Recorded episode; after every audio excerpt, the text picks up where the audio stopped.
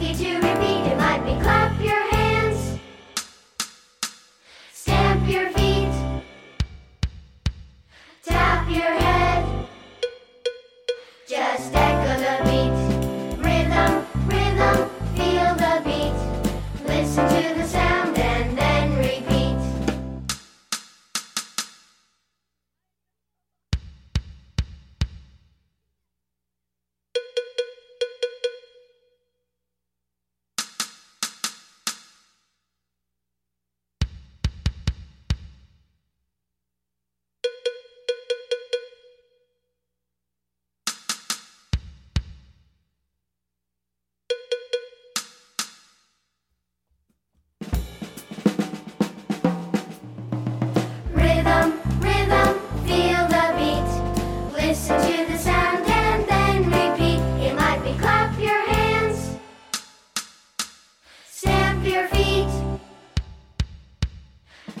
your head.